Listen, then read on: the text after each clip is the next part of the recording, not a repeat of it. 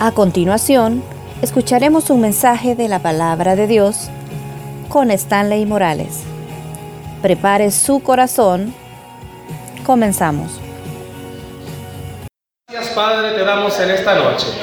Gracias Espíritu Santo por la bendición que das a esta iglesia, a esta filial. Gracias por el corazón Dios de la pastora Patti Señor, porque sabemos que tú has escogido a los que has escogido para servir porque has visto en ellos esa pasión por las almas, esa pasión, Señor, por servirte. Y qué bueno, Dios, que esta noche hay mucha gente acá que tiene pasión. Y muchos de los que están acá esta noche, Dios, si creen, van a tener un milagro en sus vidas. Ayúdanos esta noche, Dios. Te pido que en este momento todos estén orando, pidiéndote que les hables, que tu Espíritu Santo les hable. Permite Dios que el corazón de todos los que estamos acá esté sensible a tu voz. En el nombre de Jesús. Amén y amén. Como digo, es una bendición estar con ustedes. De verdad que es un privilegio compartir esta noche. Algunos les conozco de nombre, a otros de vista y a otros por el Facebook. Pero bien, es una bendición de verdad que Dios nos permita compartir un poco de la palabra. Si va conmigo, por favor, al Evangelio de Juan, Evangelio de Juan, capítulo 5, Evangelio de Juan, capítulo 5, vamos a leer del verso 1 hasta el verso 9. Y para volverlo dinámico voy a pedirle, yo voy a leer el verso 1, usted el 2, y así sucesivamente hasta encontrarnos y juntos leer el verso 9. Juan capítulo 5, verso 1 al verso 9. Si gusta para una mayor reverencia a la palabra, póngase de pie, por favor. Si ve que el que está a la par suya no tiene Biblia, compártala, por favor. Y dígale, aprendértelo para que te den un Nuevo Testamento. Evangelio de Juan, capítulo 5, versículo 1 al versículo 9. Su servidor lee el verso 1, usted el 2, sucesivamente hasta encontrarnos al 9. Dice así la escritura. Después de estas cosas, había una fiesta de los judíos y subió Jesús a Jerusalén. Verso 2. Y hay en Jerusalén, cerca de la puerta de las ovejas, un estanque llamado en hebreo Bethesda, el cual tiene cinco pórticos. En estos yacía una multitud de enfermos, ciegos, cojos y paralíticos que esperaban el movimiento del agua. Verso 4.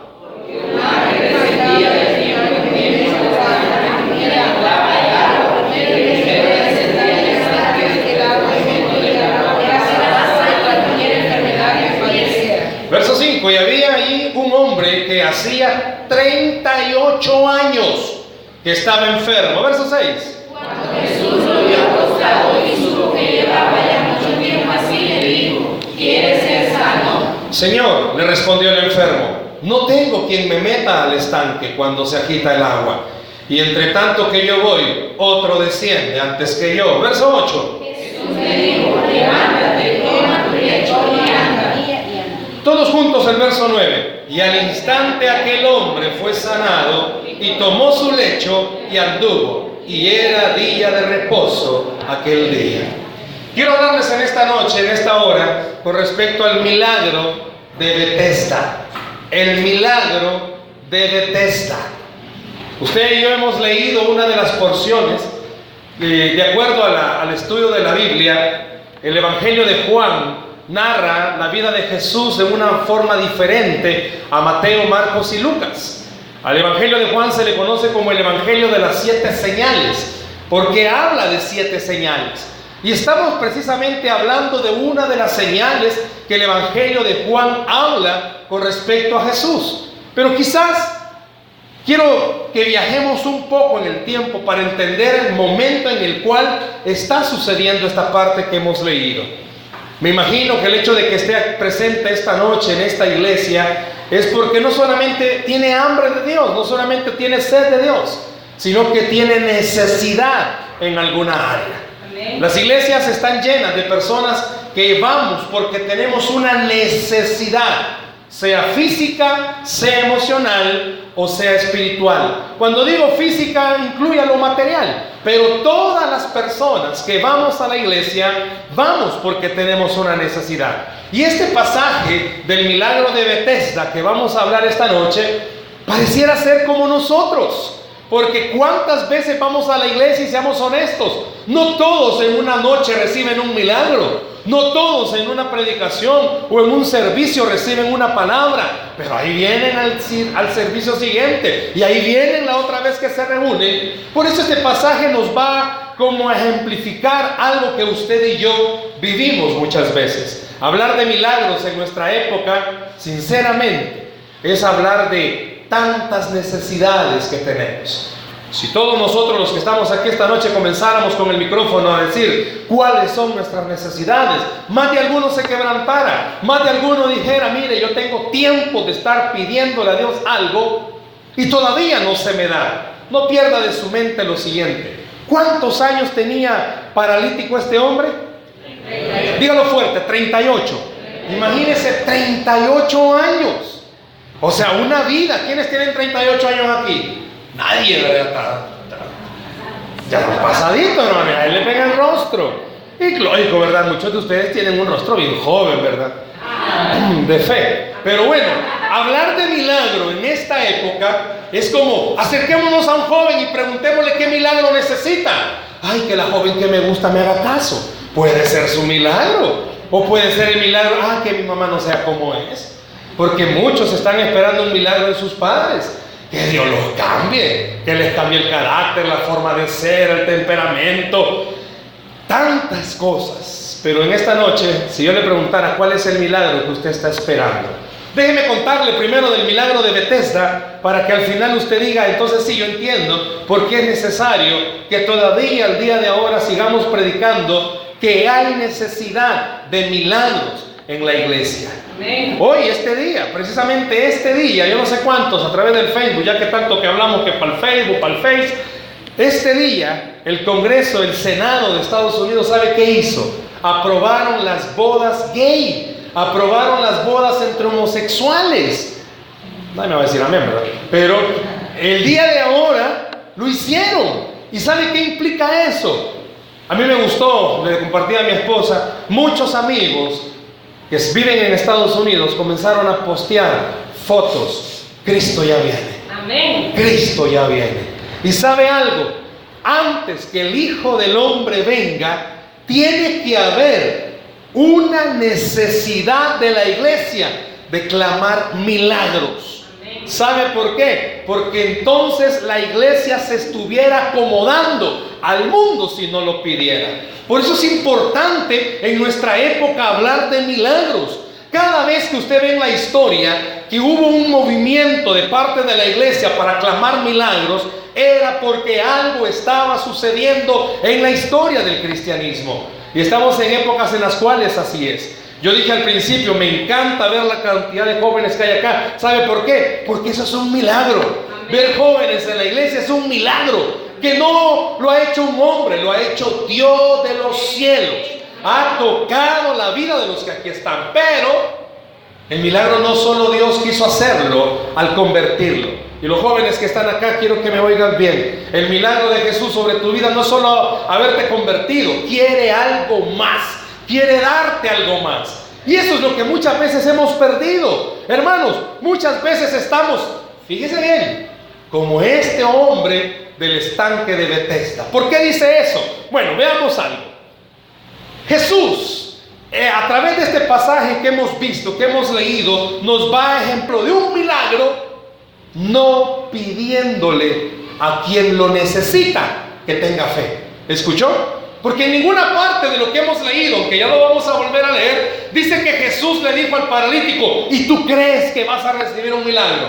Simplemente Jesús hizo un milagro apelando al amor y a la misericordia de Dios. Y muchos de los que están esta noche aquí, Dios está tratando de decirles, quiero hacer un milagro en tu casa por el amor y misericordia que te tengo.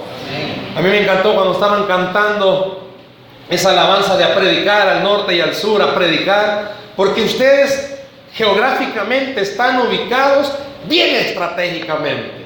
¿Sabe por qué? Porque no están al nivel de las demás iglesias, están arriba en una segunda planta y eso les permite tener un mejor panorama de todo el ambiente. Alrededor suyo puede haber de lo que quiera.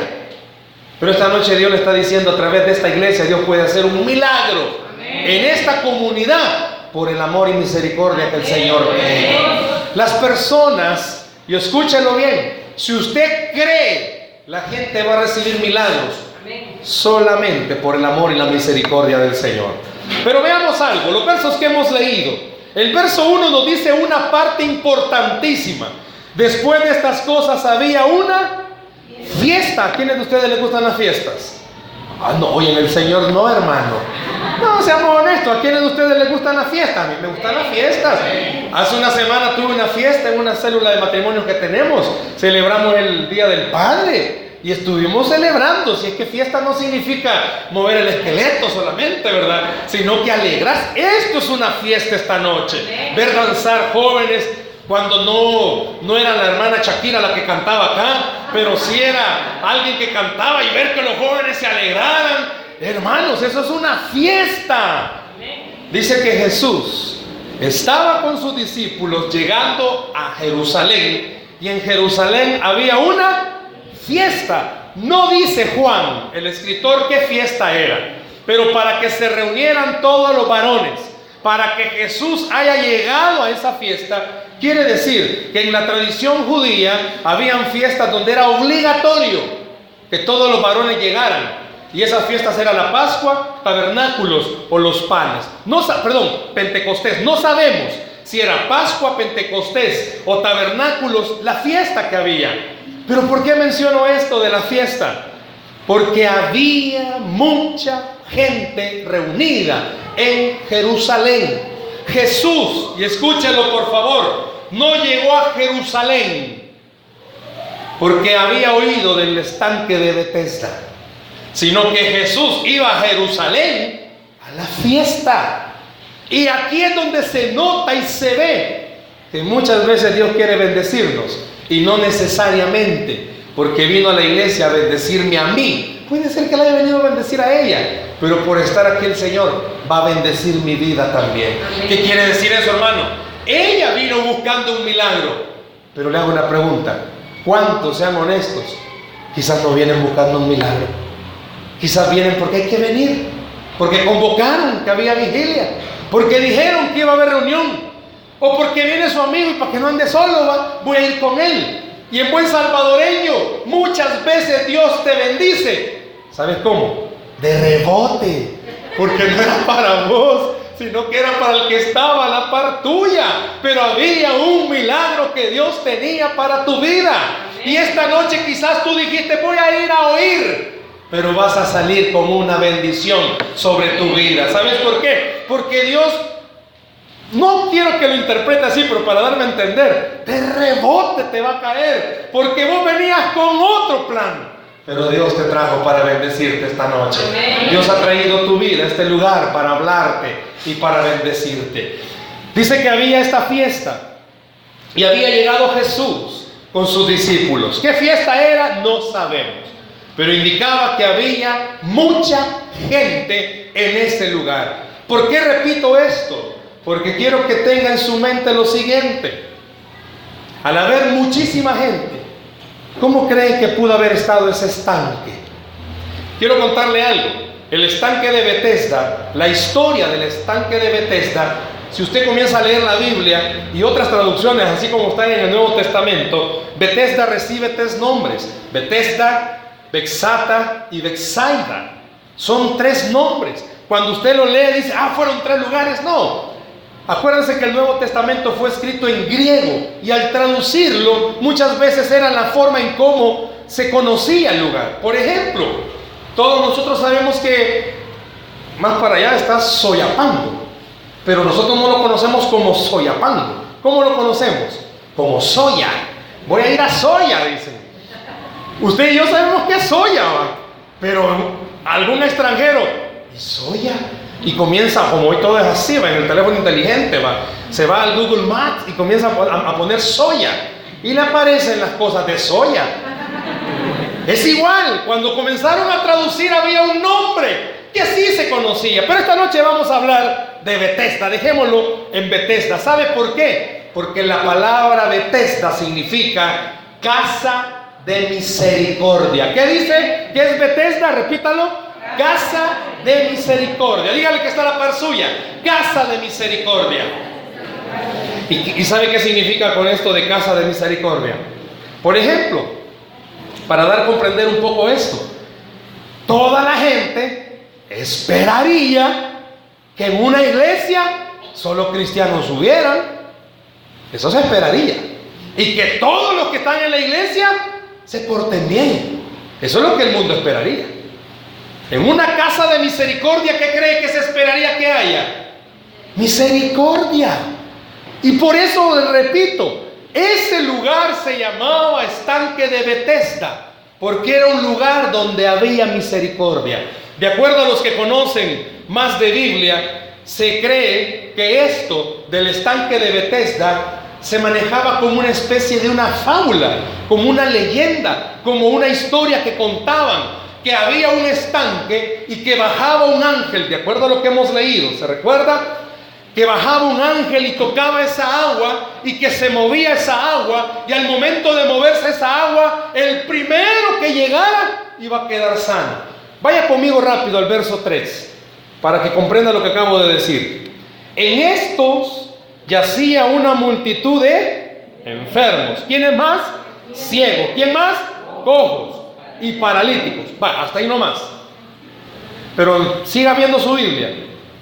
Que esperaban que llegara el ángel. Así dice. ¿No dice así? ¿Qué esperaban? Que se moviera el agua. Punto. Y cuenta porque había un ángel que descendía de tiempo en tiempo. Dice la correcta interpretación de este pasaje que esas aguas de Bethesda eran consideradas, consideradas aguas milagrosas. Que todos los que estaban ahí enfermos, ¿qué veían? ¿Que descendiera el ángel? ¿O, o qué estaban viendo? ¿El agua o el cielo? ¿Qué estaban viendo? El agua. Porque dice que esperaban que el agua comenzara a moverse. No estaban, por eso repito, dice la historia, dice la tradición judía, que es conocida como una leyenda. No necesariamente que sí bajara el ángel, pueden haber muchas interpretaciones, pero el pasaje nos está diciendo que todos los enfermos que estaban esperando que el agua se moviera. ¿Para qué? Para salir corriendo. Imagínense que en este momento todavía fuese así y que la tradición fuera que cuando este ventilador dejara de funcionar, el primero que lo toca sea sanado, me quito, porque me botan, salen en guinda. Y piense esto, ¿cuántos se sanaban? No, ¿cuántos se sanaban? Uno, el primerito. Y todos los días llegaba el ángel a mover el agua. De tiempo en tiempo. Esa palabra de tiempo en tiempo dice y da a entender no algo rápido, no algo momentáneo. Puede ser hoy, la otra semana, el otro mes, no se sabe. Lo que sí se sabe es que esas aguas eran milagrosas. ¿Y por qué me cuenta esto, hermano? Porque muchas veces usted y yo hemos olvidado que ya no necesitamos que baje un ángel a tocar algo para recibir un milagro. Dice la Biblia que al que cree todo le es posible. Dice que la oración del justo puede y puede mucho. Dice la Biblia que si dos o más se ponen de acuerdo sobre algo en la tierra, en los cielos será hecho.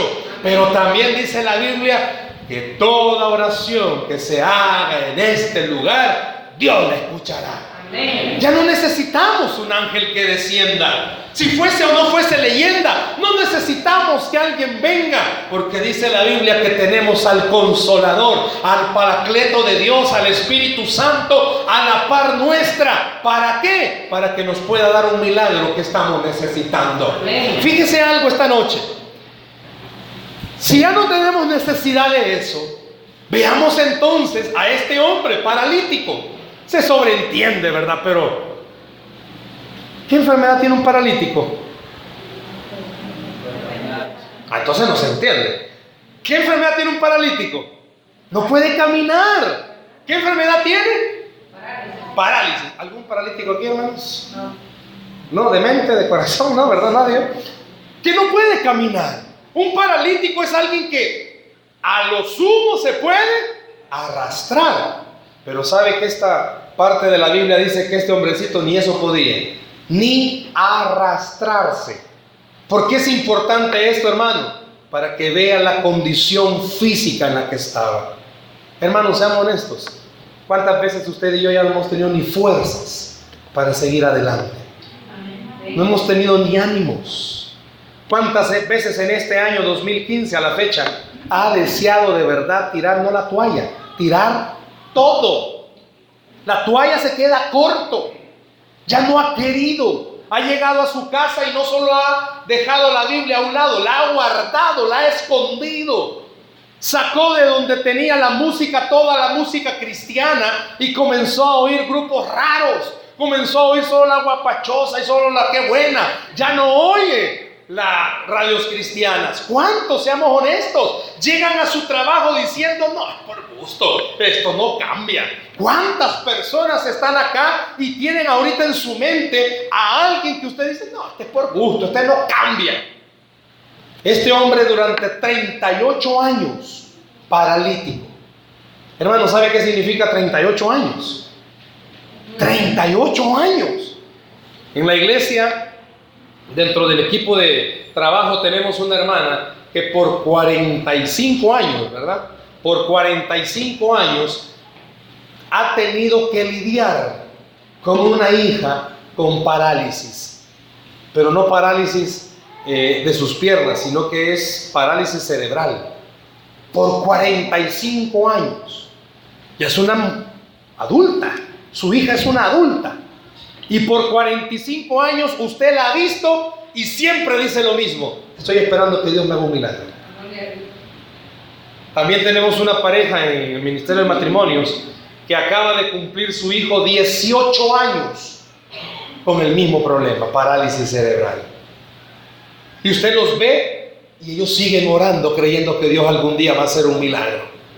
Le aseguro que cualquiera llegaría a decir, no, pobrecito hermano incrédulo. ¿Cuántas veces este paralítico pudieron haberle dicho, ay, no, mira, mejor date, vos nunca vas a llegar?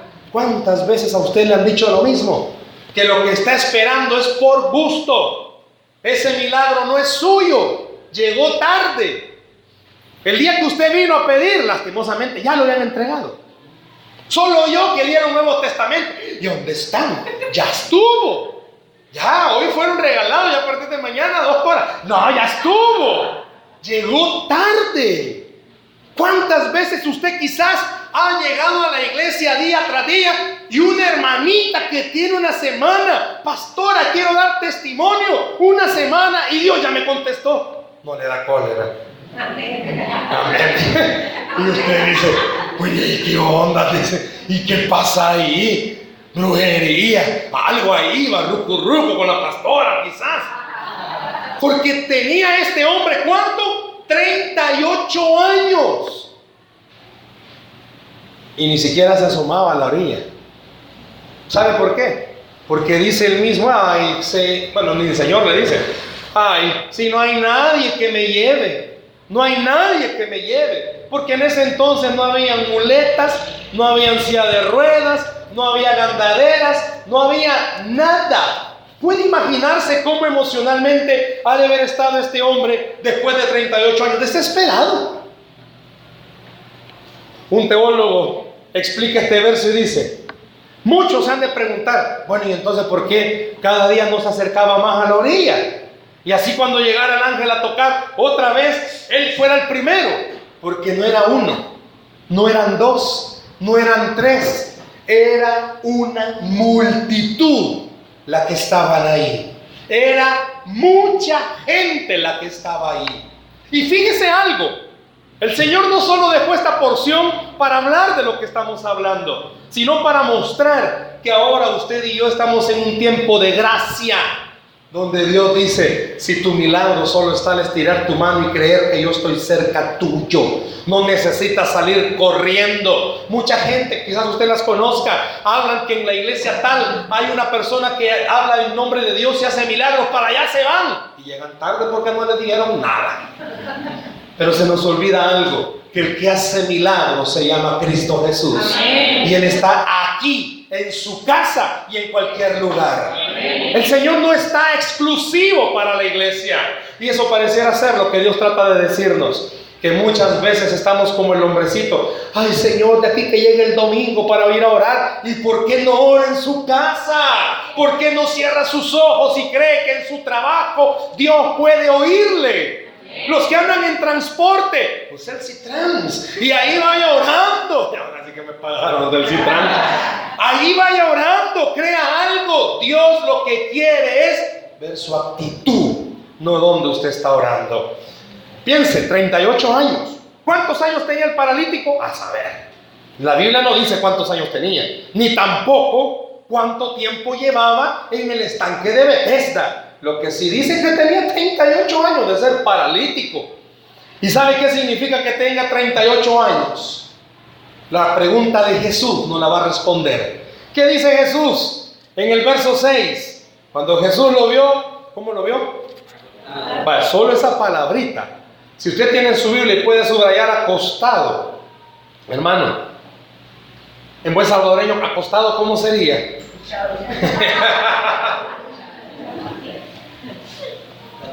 Echado.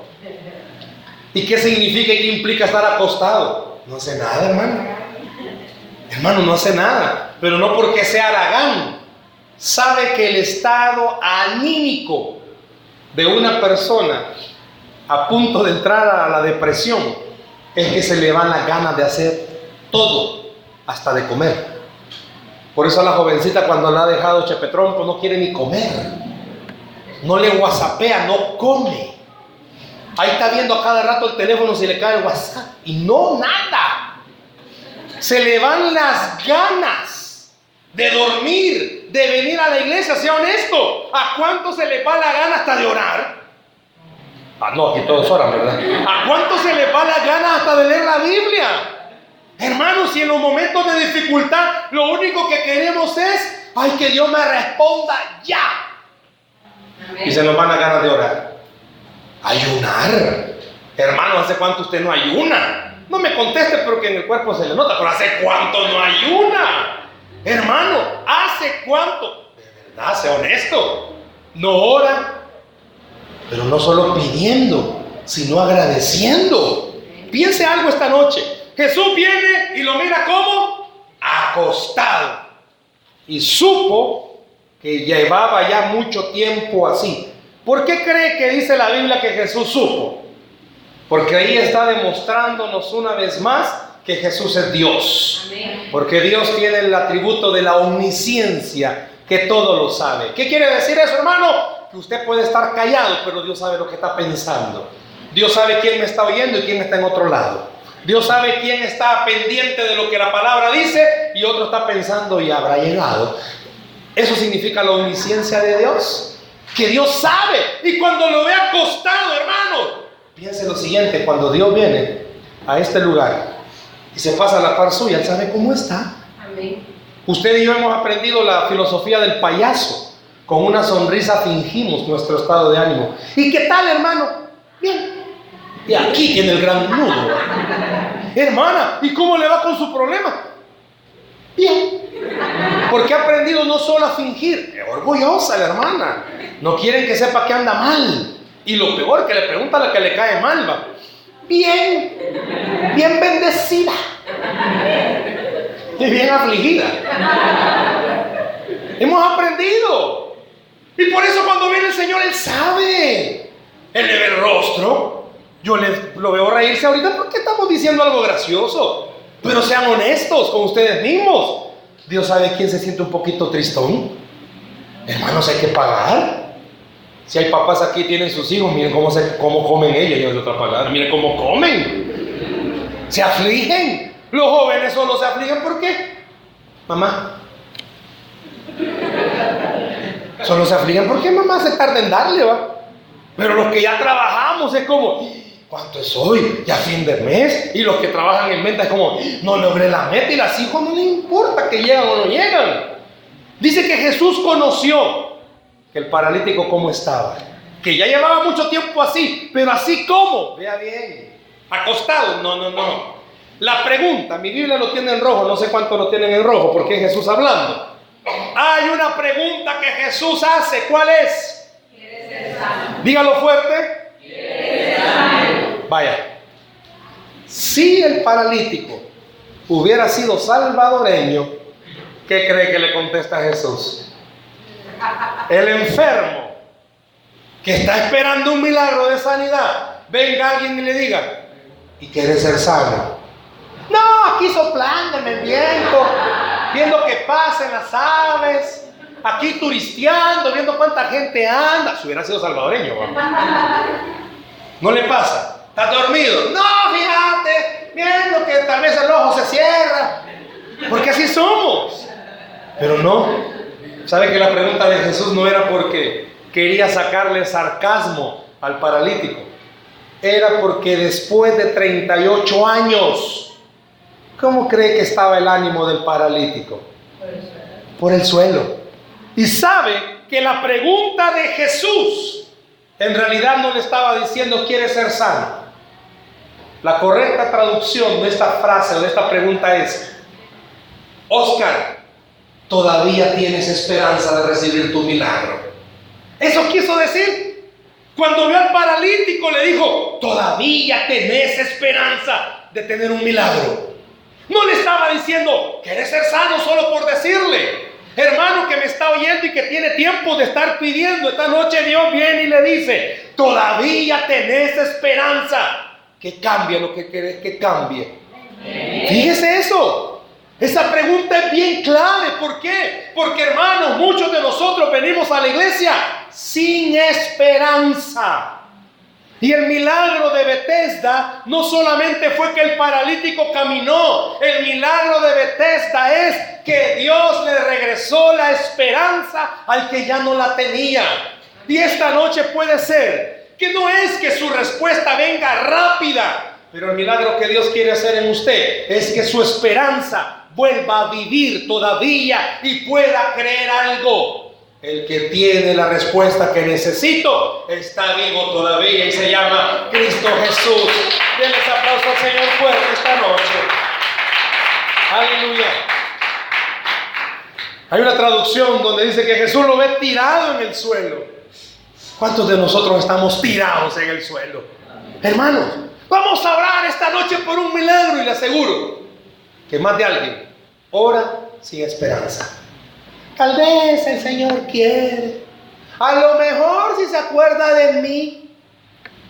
Y viene el diablo, ¿verdad? Es que mira cómo te portas de mal. ¿Y por qué te va a contestar Dios? Y mira lo puro que sos. Mira lo malía que sos. Tu mamá medio deja el vuelto.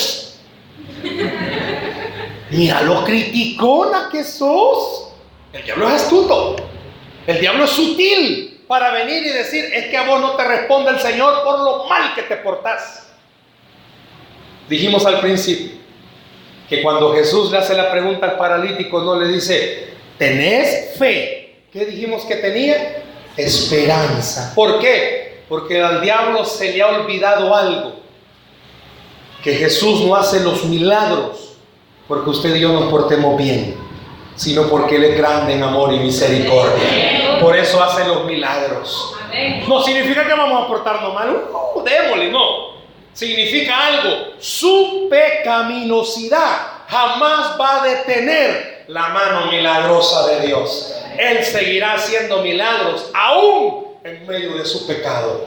¿Por qué lo dice, hermano? Porque en el Antiguo Testamento dice la Biblia que a Ra, la prostituta, en medio de su pecado, Dios le hizo un milagro. Por amor y misericordia. Dice la Biblia que Betsabé, la que fue mujer de Urías, que adulteró con David, le mató al primer hijo como castigo, pero el segundo hijo se lo dio y que fue el rey Salomón. Cualquiera diría, wow, ¿qué pasó ahí? Dios premió el, pecado, no. Lo que Dios hizo fue mostrar su gran amor y misericordia.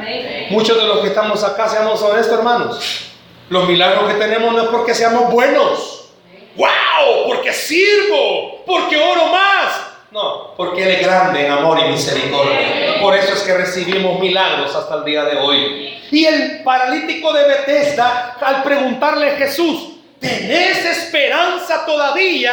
Le estaba diciendo, sé que tu condición a cualquiera le dan ganas de salir corriendo. Pregúntese usted esta noche. A usted Jesús le está diciendo, te entiendo. A tu situación cualquiera ya hubiera dejado no solo la iglesia, el país y el planeta. Se va.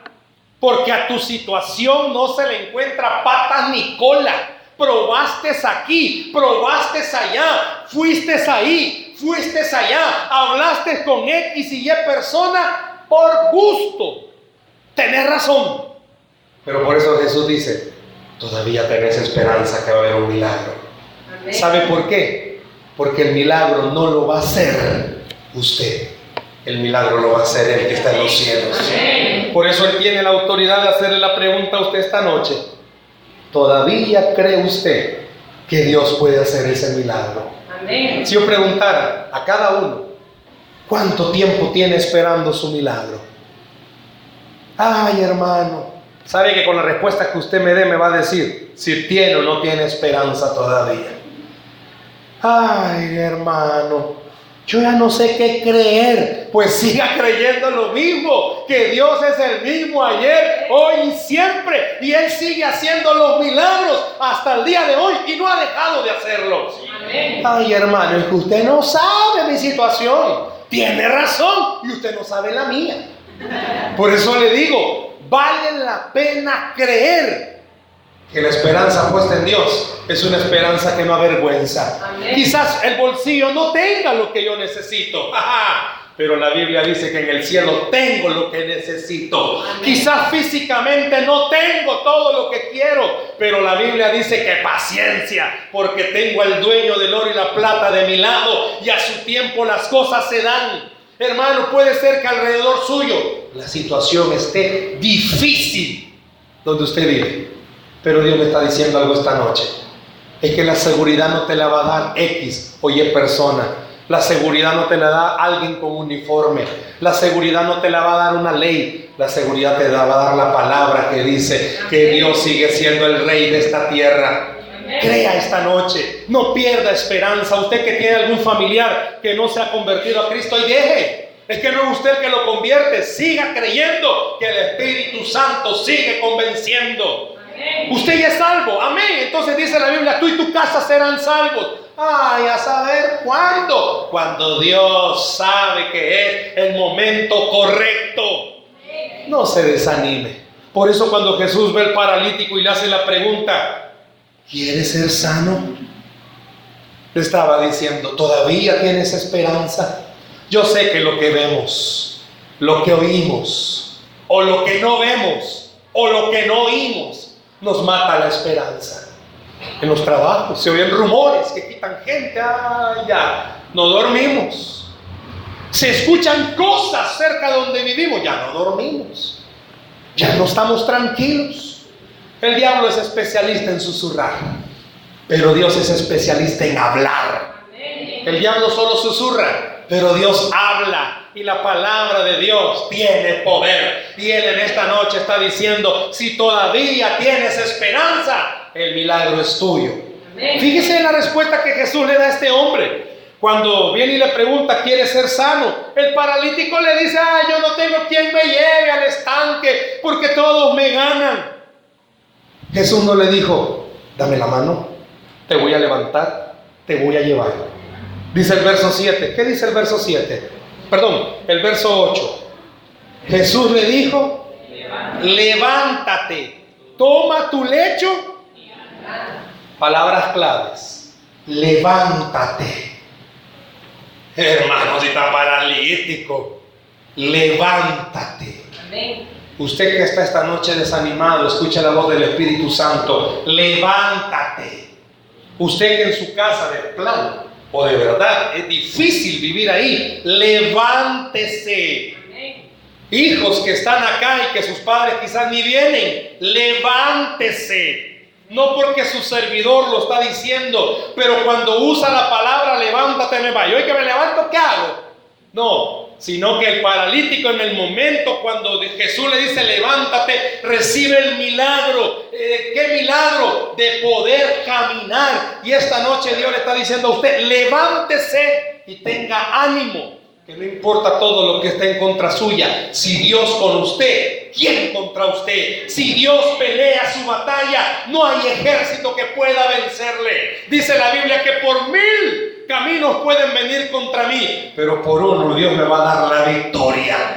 Jamás permita que a partir de esta noche el enemigo venga y le siga susurrando, ya no sigas clamando, levántese, porque el que está en los cielos todavía sigue haciendo milagros de devolver esperanza al que ya no la tiene. Denle el aplauso a Jesús esta noche. Puede ser que usted esté como el paralítico que ya perdió toda esperanza. Pero Jesús le está dando una orden, levántate. Pero no solo le dijo, levántate, ¿qué le dijo? Toma tu lecho. ¿Y a qué se refiere con lecho? Tu cama. No le llama la atención porque Jesús al paralítico le dice, mira, agarra tu cama y andate. Porque la cama había simbolizado para el paralítico todo lo que él tenía. Y si el paralítico se iba sin su cama, ¿qué cree que iba a pasar? El paralítico iba a regresar. Jesús fue claro al decirle, toma tu lecho y vete. Esta noche Dios le está diciendo a usted algo. Si de verdad va a creer la palabra del Señor, ya no regrese atrás. No permita que el diablo le haga retroceder. Explíqueme mejor eso, hermano ya no retroceda en su fe. Si esta noche el Espíritu Santo está tocando su corazón, ya no vea hacia atrás, ya no vea lo que pasó, ya no vea lo que no pasó, ya no vea el tiempo que ha llevado quizás en lo que está sufriendo, vea hacia adelante, hacia el lugar donde Dios le ha prometido que va a llevarlo. Cuando el paralítico escuchó esa palabra y agarró su lecho y se fue, note algo, el paralítico no sabía que era Jesús. En ninguna parte dice que el paralítico sabía que era Jesús. Más adelante, ya en el verso 14, dice que Jesús se encuentra al paralítico en el templo. Y hasta ahí el paralítico cae. Si este era Jesús. Porque hubieron palabras de Jesús claves. En el verso 14. Váyase conmigo rápido para que veamos bien. Verso 14. Para que vea lo que estoy diciendo. Después le halló Jesús en el templo y le dijo, mira, ¿qué le dijo? Ha sido sanado. ¿Y qué dice? No peques más para que no venga alguna cosa. ¿Escuchó? Jesús le está diciendo, alguien pudiera decirme, hermano, ¿y ese paralítico que había pecado por 38 años? Si estaba tirado. No, no está diciendo que cuando estaba tirado, él pecaba todos los días. Todos nosotros pagamos consecuencias por el pecado. Yo no sé cuántos esta noche se pudieran hablar de lo difícil que ha sido cuando usted ha fallado, lo que ha perdido, lo que ha sufrido, lo que ha llorado, lo que lo han avergonzado. Pero no sé cuántos van a estar de acuerdo con esto. Pero aún sea muy vergonzoso o muy dolorosas las consecuencias del pecado, hermanos, volvemos a hacer el mismo pecado. Porque sabe que las consecuencias duelen, pero nunca le cambian el color al pecado. El pecado sigue teniendo el mismo color agradable para nosotros. Por eso cuando Jesús ve al paralítico le dice, no vaya a hacer que te venga algo peor. ¿Qué quiere decir? Hermano, cuando Dios comience a darle una palabra, no vaya hacia atrás. Porque el pecado se puede disfrazar como usted menos se imagina. Cuando Dios le dé una victoria, siga peleando. Porque el pecado se va a querer disfrazar. Jesús fue enfático. El pecado a todos nos duele. Hermano, si el que diga que el pecado que hace y las consecuencias no le duele es porque o no es cristiano o todavía no ha pegado el platanazo. Pero las consecuencias del pecado son duras. Pero la carne después de un tiempo quiere volver a pecar. Imagínese como burro, pues. Dígale que está la par suya, burro. Y dígale el otro, vos también. Nos cuesta, hermano. Imagínese cuánta gente por causa del pecado destruye vidas, familias, pierden dinero y pierden todo. Y después de un tiempo, no, sí, tiene razón. Y después de un tiempo, vuelven a pecar. Por eso Jesús cuando ve al paralítico le dice, ¡Ey! Ya te hice el milagro. Pero por favor, no vuelvas a pecar. Hermano, esta noche Dios le está diciendo lo mismo a usted. Dios quiere hacer un milagro en su vida. Pero cuando Dios haga el milagro en su vida, no vuelva atrás. Dios, dame un carro porque voy a llevar a toda la gente a la iglesia. Pues si lo lleva a la iglesia, pues se va. Eso fue lo que no aclaró. Eso no lo aclaró. Hermano, cuando Dios lo bendiga a usted, no se olvide de algo. No es por lo bueno, no es por lo grande que usted sea, es por lo bueno y amoroso que es el Señor. ¿A cuánto la esperanza se les ha ido? ¿A cuántos la esperanza ya no está cerca suya? Dios esta noche les está diciendo, todavía tienes esperanza para que haga un milagro en tu vida. Dice que al Jesús en una sinagoga sanó a un hombre con una mano seca. Y, la, y el milagro fue que Jesús le dijo al hombre de la mano seca, extiéndela. A este paralítico de Bethesda, ¿qué le dijo? Levántate. ¿Y a usted qué le va a decir? ¿Cuál va a ser la pregunta? ¿Todavía tienes esperanza? Y después de eso, ¿qué le va a decir el Señor? Levántate, extiende tu mano, ora más, lee más la Biblia, sirve. Puede ser que alguien esta noche Dios le está diciendo, si lo único que te falta para el milagro es que comiences a servir. Amén.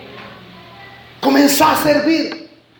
Yo no sé cuántos han perdido esperanza, pero esta noche Dios dice a todo aquel que ha perdido esperanza, Él es el Dios de la esperanza. El milagro de Bethesda no fue que el paralítico caminara. ¿Cuál fue el milagro de Bethesda? Que el hombre volviera a tener esperanza. Puede ser que esta noche usted se vaya a casa y todavía con su problema. Pero Dios lo va a mandar con esperanza de que Él sigue haciendo milagros el día de hoy. Dios lo va a mandar a donde usted vive con la esperanza de creer que Él todavía sigue haciendo milagros. ¿Por qué no le da un buen aplauso al Señor, por favor, esta noche? Quiero pedirle algo en esta hora. Yo quiero pedirle que no solo cierre sus ojos, yo quiero pedirle permiso para orar por usted esta noche. Queremos orar para que Dios haga un milagro en su vida. Cierre sus ojos, por favor, ahí donde está esta noche. Cierre sus ojos ahí donde está.